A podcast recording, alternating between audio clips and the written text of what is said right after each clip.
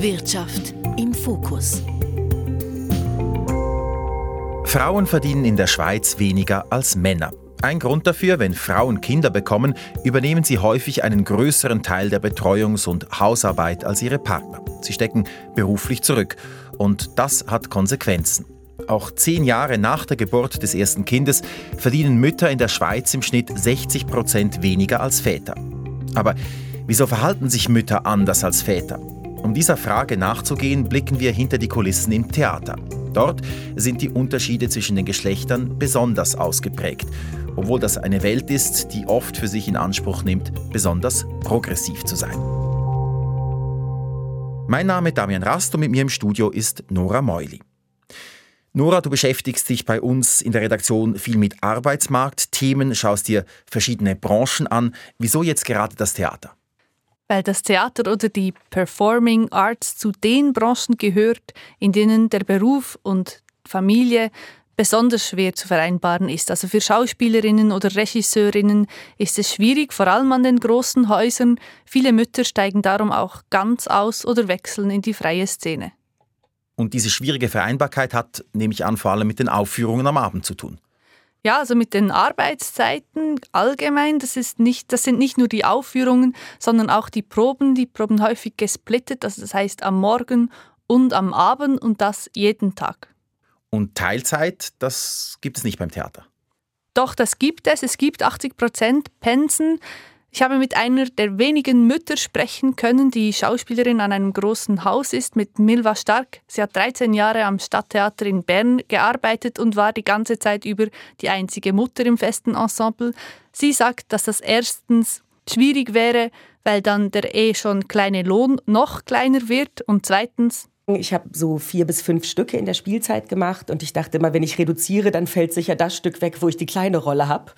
Und das ist ja aber eigentlich die angenehme Zeit, wo man dann mal ein bisschen weniger bei den Proben sein muss. Und deswegen habe ich nie richtig den Sinn gesehen, auf 80 Prozent zu reduzieren, weil es eben nicht so ist wie in anderen Berufen, dass man nur vier Tage die Woche arbeiten geht, sondern es würde bedeuten, man macht einfach ein Stück weniger in der Spielzeit. Aber eben, das heißt nicht, dass es nicht möglich ist. Im Theater wird argumentiert, dass die Arbeit einfach vollen Einsatz verlange, dass man tief drin stecken muss, mit Haut und Haaren dabei sein muss bis zur Selbstausbeutung. Da spielt auch noch dieses Bild des Künstlergenies mit rein, dass man bis zum totalen Prekariat für die Kunst lebt. Da passen Kinder oder ganz allgemein Verpflichtungen schlecht rein. Aber diese Argumentation, dass man sich voll reingeben muss, die gibt es ja nicht nur im Theater. Nein, die Diskussion, die findet überall statt und in jeder Branche hat man das Gefühl, bei anderen Branchen mag das vielleicht funktionieren, dass man die Strukturen verändert, aber bei uns ist das ganz anders. Aber jetzt gibt es doch tatsächlich Branchen, wo das schwierig ist oder schwierig scheint zumindest, zum Beispiel in der Chirurgie. Da gibt es Notfälle, es ist schwer zu planen, wann man arbeiten muss. Da braucht man viel Praxis, man braucht viel Routine und man wird auch besser, wenn man mehr operiert. Ja, also es gibt sicher Berufe, wo das tatsächlich schwierig ist. Ob es unmöglich ist, jetzt gerade in der Chirurgie, kann ich nicht beurteilen. Wäre sicher spannend, das noch genauer anzuschauen. Mein Punkt ist einfach der, dass die Diskussion immer dieselbe ist. Wir wissen, dass man die Struktur verändern muss, wenn man die Arbeit besser vereinbaren will mit Familienarbeit.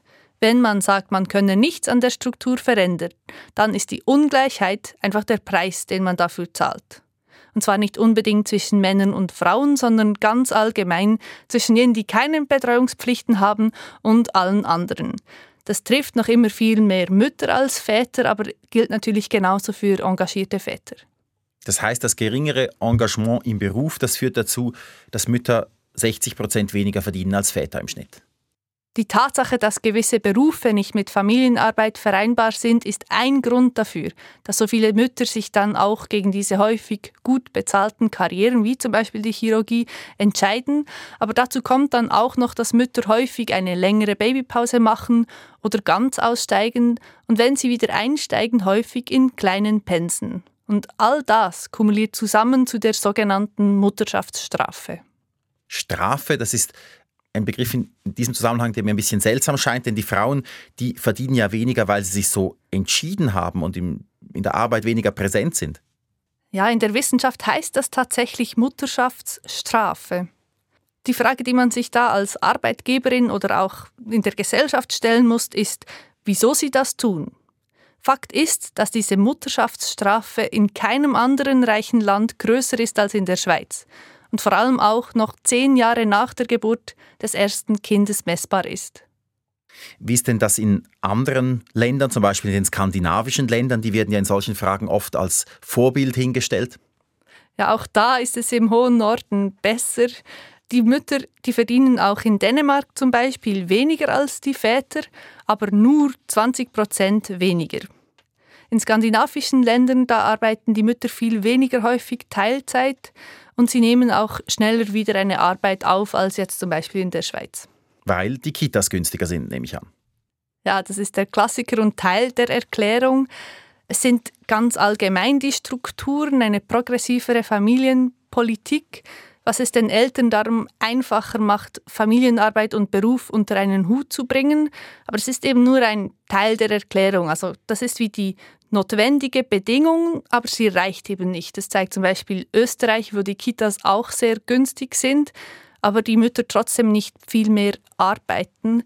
Die Studienautoren und Autorinnen erklären das damit, dass die Normen im deutschen Sprachraum eher konservativ sind, also traditionelle Rollenaufteilungen zwischen den Eltern sind sehr weit verbreitet. Und weil es eben um Normen geht, habe ich eine Soziologin angeschrieben. Sie forscht an der Uni Zürich und sie ist auf Geschlechterungleichheit am Arbeitsmarkt spezialisiert.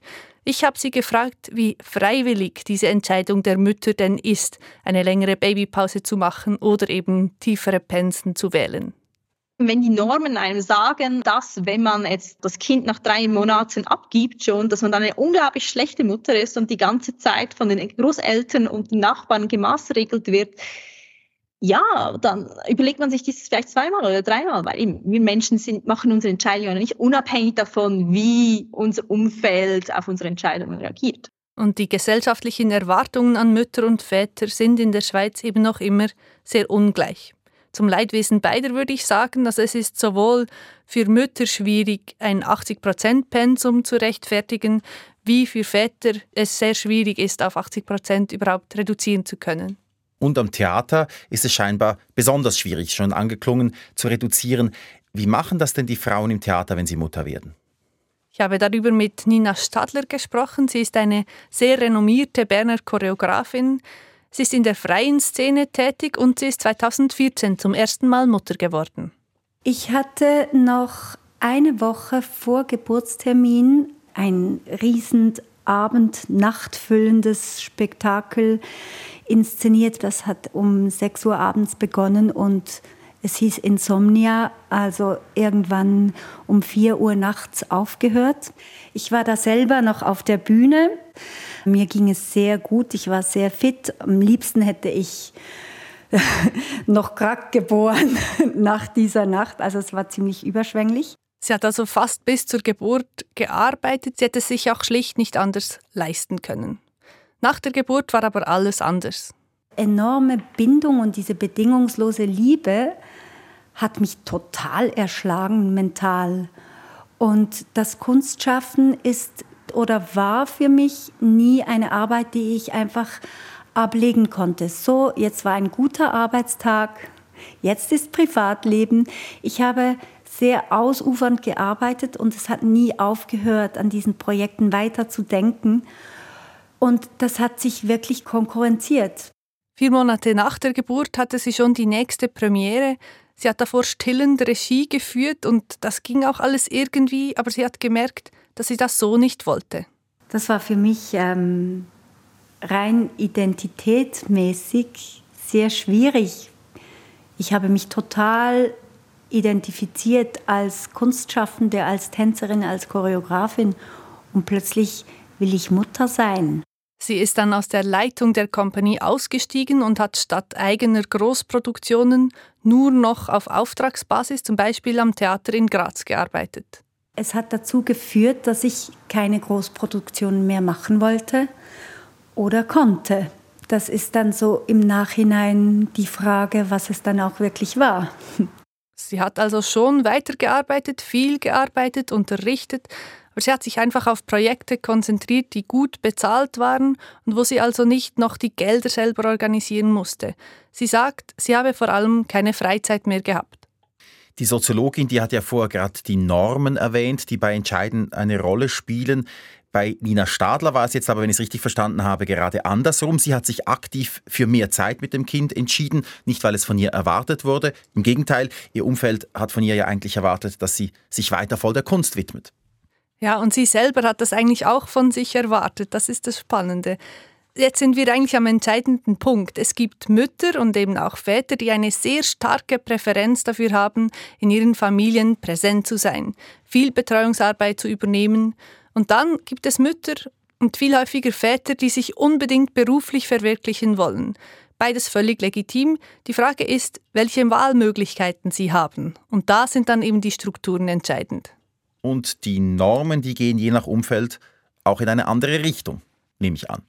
Die Normen und die Bedürfnisse sind sehr unterschiedlich. Milva Stark zum Beispiel wollte unbedingt Schauspielerin sein und hat 100% gearbeitet, weil sie das so wollte. Ja, es war gut, weil ich diesen Beruf, den ich ausübe, wahnsinnig liebe und den unbedingt weitermachen wollte. Und trotzdem war es natürlich auch wahnsinnig herausfordernd, in diesem Beruf Mutter zu werden. Also ich stand nach fünf Monaten wieder auf der Bühne wo man auch merkt, dass man körperlich vielleicht noch gar nicht so geheilt ist, wie man das vielleicht sein müsste, dass man eindeutig zu wenig schläft, um direkt wieder 100 Prozent zu arbeiten. Und dann sei sie auch noch ständig gefragt worden, wo ist dein Kind? Also jetzt, wo sie größer wird, ist es ein bisschen besser geworden. Aber als sie ein Baby war, wo ist dein Kind? Es war ständig diese Frage, die an mich gerichtet wurde.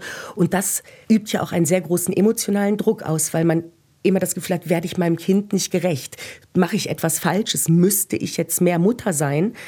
Und habe aber immer gemerkt, aber es ist ja viel wichtiger für mein Kind, dass ich eine glückliche Mutter bin. Und ich bin glücklich, wenn ich meiner Berufung nachgehen kann. Und obwohl es schwierig ist, immer alles unter einen Hut zu bringen, war es mir wichtig, diesen Beruf zu behalten. Und es ist mir genauso wichtig, eine gute Mutter zu sein. Und ich glaube, man kann beides. Für Sie war es vor allem auch eine Frage der Einstellung ich habe immer gedacht, ich kann alles trotz Kind und das muss ich auch sagen, ich gucke dann schon manchmal auf diese Kleinkindzeit zurück und bin stolz, was ich geleistet habe. Und das ging nur, weil sie ihr Mann voll unterstützt hat. Das heißt, ihr Mann, der ist mehr zu Hause geblieben. Nein, nicht unbedingt. Er ist auch Schauspieler, selber in der freien Szene. Sie haben viel mit Babysitter überbrückt. Aber er hat halt sie darin unterstützt, voll berufstätig zu sein und geholfen, das gemeinsam zu organisieren, dass sie die Stücke und Projekte aneinander vorbei organisieren konnten. Und sie sagt selber, sie hat das eigentlich wieder die Strukturen geschafft. Aber das heißt, die Normen, die sind das eine, aber letztlich geht es dann natürlich schon auch darum, um einen Aushandlungsprozess innerhalb eines Paares, wer was macht. Ja, wenn man überhaupt zu zweit ist. Aber klar, offensichtlich haben Mütter und Väter oft nicht die gleichen Bedürfnisse. Das lässt sich nicht wegdiskutieren. Geld spielt da natürlich auch eine Rolle, weil die Väter häufig mehr verdienen als die Mütter, macht es vom Familienbudget her oft Sinn, dass sie reduziert. Das ist aber auch so, weil die Väter häufig älter sind und darum schon weiter in der Karriere. Wenn dann die Mutter noch stärker das Bedürfnis hat, bei den Kindern zu sein, ist klar, dass sie reduziert oder eine längere Pause macht. Fassen wir mal ein bisschen zusammen. Die Frage, die wir in diesem Trend stellen, ist ja, wieso sich Frauen anders verhalten als Männer, weil das ja einen großen Teil der Einkommensungleichheit erklärt. Da gibt es verschiedene Ebenen, was ein Paar aushandelt, welche Normen die Frauen und die Arbeitgebenden prägen und natürlich die Strukturen. Genau, und über die Arbeitgebenden haben wir jetzt noch wenig gesprochen, dabei ist das entscheidend. Ein Problem, dem viele Mütter begegnen, ist, dass ihnen die vorgesehene Babypause zu kurz ist. 14 Wochen oder in vielen Firmen 16 sind ihnen zu wenig. Und dann haben sie zwei Möglichkeiten. Entweder der Arbeitgeber ermöglicht ihnen eine längere Pause oder sie kündigen. Das tun die Frauen tatsächlich, kündigen? Offenbar ja. Kann ja auch sein, dass die Frauen sowieso wechseln wollen und das gerade nutzen. Es gibt aber auch werdende Mütter, denen nahegelegt wird, zu gehen. Die Soziologin Benita Combe zitiert dazu eine Studie. Zehn Prozent der Mütter haben angegeben, dass als sie ihre Schwangerschaft eröffnet haben gegenüber ihrem Arbeitgeber, dass angeboten wurde, eine einvernehmliche Auflösung des Arbeitsvertrages äh, vorzunehmen oder eben sogar wirklich explizit damit gedroht wurde, dass nach dem Mutterschaftsschutz der Arbeitsvertrag gekündigt wird. Das ist höchst problematisch, fährt unter Diskriminierung. Und je länger man vom Arbeitsmarkt weg ist, desto schwieriger wird es danach, den Einstieg in den Arbeitsmarkt wieder zu finden. Das erklärt einen weiteren Teil dieser Mutterschaftsstrafe. Und wie erklärst du dir das, Nora? Wieso wollen diese Arbeitgebenden keine Mütter im Betrieb haben? Eine mögliche Erklärung ist, dass sie auch von den werdenden Müttern, die super engagiert sind, erwarten, dass sich das ändern wird, sobald sie Mütter sind. Da kann man ihnen jetzt Vorurteile unterstellen, aber wenn Sie bislang die Erfahrung gemacht haben, dass es vor allem die Mütter sind, die nach Hause gehen, wenn das Kind krank ist, oder die ganz allgemein zu Hause mehr übernehmen, dann ist es auch nachvollziehbar, dass Sie davon ausgehen, dass das auch andere Mütter so tun werden. Und was ist denn mit Frauen, die angeben, dass ihr Partner voll zu Hause ist? Ist das bei denen anders? Vielleicht, wenn sie das sehr aktiv kommunizieren, kann man gegen diese Stereotype irgendwie ankommen. Aber ja, es bleibt schwierig. Es sind viele Faktoren, die sich, wage ich jetzt mal zu sagen, nicht so schnell ändern werden. Gerade Normen sind ja sehr zäh. Was könnte man denn konkret ändern? Die Arbeitgebenden müssten familienfreundlichere Arbeitsbedingungen bieten. So banal ist das. Das zeigt eine andere Studie. Rund die Hälfte der Mütter, die gar nicht arbeiten, also nicht erwerbstätig sind, die würden eigentlich gern, wenn denn die Arbeitsbedingungen familienfreundlicher wären. Und ein Drittel der Mütter, die bereits einen Job haben, würden mehr arbeiten, wenn die Kitas günstiger und die Arbeitsbedingungen familienfreundlicher wären. Ich habe Benita Combe, die Soziologin, gefragt, was denn die Arbeitgebenden konkret ändern müssten. Ich denke, es hängt damit zusammen, dass wahrscheinlich in vielen Firmen eine so 24-7-Mentalität gibt. Also die Idee, dass man die ganze Zeit, sein ganzes Leben sozusagen um eine Firma oder um die Klientinnen und Klienten herum organisiert. Das ist eine extreme Dienstleistungsmentalität. Und das ist halt einfach nicht mehr zeitgemäß in einem Umfeld, wo die Leute halt einfach nicht nur für die Firma leben, sondern halt auch Freizeit haben möchten, respektive gerne auch für die Familie da sein möchten und sehen möchten, wie ihre eigenen Kinder auch aufwachsen und nicht irgendwie nur um 10 Uhr nachts nach Hause zu kommen. Und diese Idee von dieser extremen Passion für die Arbeit, die müsste sich wohl ändern. Da spricht sie jetzt nicht nur von den Menschen mit Betreuungspflichten, sondern auch von der Generation Z, die das ja bekanntlich weniger bereit ist zu leisten. Aber diese ständige Verfügbarkeit, das kommt ja auch aus einer Zeit, wo Mütter noch voll daheim waren und 100 Prozent übernommen haben und die Männer eben dann auch eher 100% im Job engagiert sein konnten. Wenn jetzt beide Elternteile arbeiten und sich die Familienarbeit teilen, dann arbeiten sie gemeinsam häufig mehr als 100%. Da kann man dann viel über Kita, Reinigungsdienst, Takeaway-Restaurant und so weiter kompensieren, wenn man sich das denn leisten kann. Aber unter dem Strich wird einfach insgesamt mehr gearbeitet. Und jemand muss ja dann auch noch den Familienalltag organisieren, also zur Kinderärztin gehen, zu Hause sein, wenn das Kind krank ist, ein Geburtstagsgeschenk organisieren. All das lässt sich eben schlecht delegieren. Und konkret fürs Theater, wenn wir nochmal darauf zurückkommen, was wären denn jetzt da die Lösungen? Reduzierte und planbare Arbeitszeiten für alle. Im Theater hat man ja ein Koordinationsproblem. Die Schauspielerinnen und Schauspieler müssen gleichzeitig bei den Proben da sein. Das heißt, man muss dann auch am gleichen Nachmittag frei haben, wenn man quasi für alle das Pensum reduzieren will. Das zweite ist die Planbarkeit. Heute ist es häufig so, dass erst am Mittag klar ist, wie man dann am nächsten Tag probt. Das ist für Eltern natürlich schwierig. Das könnte man mit Wochen- oder Monatsplänen ändern. Dazu Milva Stark. Da wird dann oft gesagt, ja, aber da geht die Kunst verloren. Ich finde das nicht. Ich finde, das gibt Struktur und Struktur tut auch der Kunst gut, wenn man etwas plant. Ich habe lange Zeit noch samstags morgens geprobt. Das wurde abgeschafft. Das habe ich als Riesengewinn erlebt, äh, an Lebensqualität samstags morgens mit meiner Familie zusammen sein zu können, wo man dann ja schon oft am Samstagabend arbeiten geht. Und es gibt jetzt auch ein Netzwerk, Kunst und Care heißt das, das versucht, die Schauspielerinnen und Schauspieler zu vernetzen und engagiert sich für Vereinbarkeit. Und dieses Netzwerk die haben mir da auch gesagt, dass tatsächlich das Interesse am Theater sehr stark zugenommen hat, eben diese Vereinbarkeit zu ermöglichen. Und es findet auch Eingang in die Kunst selber, also ins Theater selber. Ich habe eine junge Regisseurin getroffen, Camille Hafner heißt sie. Sie arbeitet selbst an einem Stück zum Thema. Sie will darin thematisieren, wie wenig Care-Arbeit in unseren Alltag eingeplant und vorgesehen ist und quasi als Freizeit gilt. Sie hat mir einen kurzen Ausschnitt aus dem Stück geschickt. Ich finde den Schlüssel nicht. Ich hab Läuse. Ich gehe in den Keller. Hol eine Dose Ravioli. Du sollst dich doch nicht bücken. Das Blumenwasser stinkt. Ich hab mich ein Leben lang gebückt. Manchmal redest du, als wärst du schon tot. Manchmal fühle ich mich auch so. Nicht vor dem Kind. Ich liebe dich. Nicht vor mir. Das Blumenwasser stinkt. Der Text ist von Julia Weber. Das war jetzt aber ziemlich abstrakt. Es geht irgendwie um Alltagssituationen, um Auseinandersetzungen mit dem Partner, wenn ich das richtig raushöre, um innere Stimmen, innere Dialoge, vielleicht auch Vorwürfe, die man sich selber macht. Ja, sie will dieses Thema aufgreifen und zwar nicht nur theoretisch, sondern auch praktisch umsetzen. Also in einer Welt, in der Kinder- und Betreuungsarbeit keinen Platz haben, Raum dafür schaffen. Und wie stellt sie sich das konkret vor? Sie hat ein Pilotprojekt realisiert, Sandkastenstudien hieß das. Darin hat sie ausprobiert, wie es ist, mit Kindern zu proben. Aktuell ist sie jetzt auf der Suche nach Geldern und einem Haus, wo sie ihr Stück kümmern umsetzen kann. Das hat aber gerade noch ein bisschen Zeit. Sie ist nämlich gerade zum dritten Mal Mutter geworden. Ich habe sie bei ihr zu Hause mit ihrem Baby im Tragtuch getroffen. Ich finde es extrem schade, weil ich bei mir selber merke, dass meine Weltsicht eine andere ist, seit ich Kinder habe und diese ganzen Care-Themen um mich habe und dass halt viele Kunstbereiche, aber ich kann es jetzt vor allem vom Theater her sagen, sehr darauf ausgerichtet sind, dass man möglichst unabhängig ist, finanziell wie von anderen Menschen, damit man diesen Beruf rein arbeitszeitlich und finanziell und so weiter ausüben kann. Und das finde ich halt extrem schade, weil ich schon auch glaube, dass das auch die Inhalte dann betrifft, wenn jetzt mal ganz hart gesagt nur Leute Kunst machen können, die sich nicht um andere kümmern müssen. Damit fehlt dann in der Kunst die Perspektive von Müttern.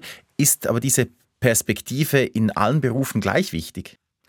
Also aus der Forschung wissen wir schon lange, dass gemischte Teams grundsätzlich besser performen, und zwar weil verschiedene Blickwinkel auf ein Problem es einfacher machen, dieses zu lösen.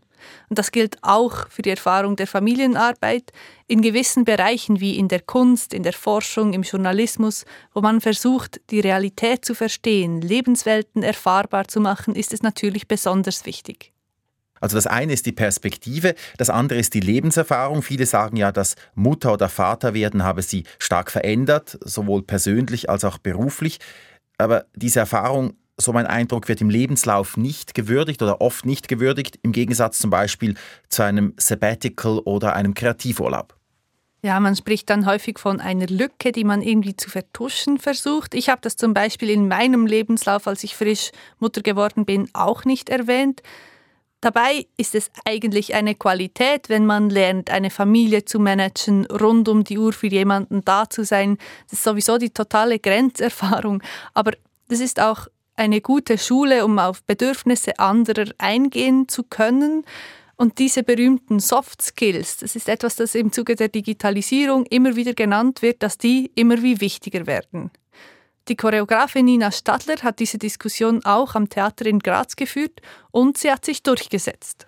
Da war es mir eben wichtig, bei dem Lebenslauf ziemlich am Anfang zu schreiben, dass ich Mutter von zwei Kindern bin. Das ist so ein Kraftakt, dass ich hier stehe, diese große Produktion mache und zwei Kinder habe. Das ist politisch. Ich finde das sehr wichtig. Das ist ein zweiter Fulltime-Job mein wichtigster meines Lebens, den ich auch noch meistere. Und das wird als Privatsache abgestempelt. Darüber lässt sich sicher streiten, ob das Privatsache ist oder nicht, aber es ist sicher ein Thema, das zunehmend Bedeutung findet.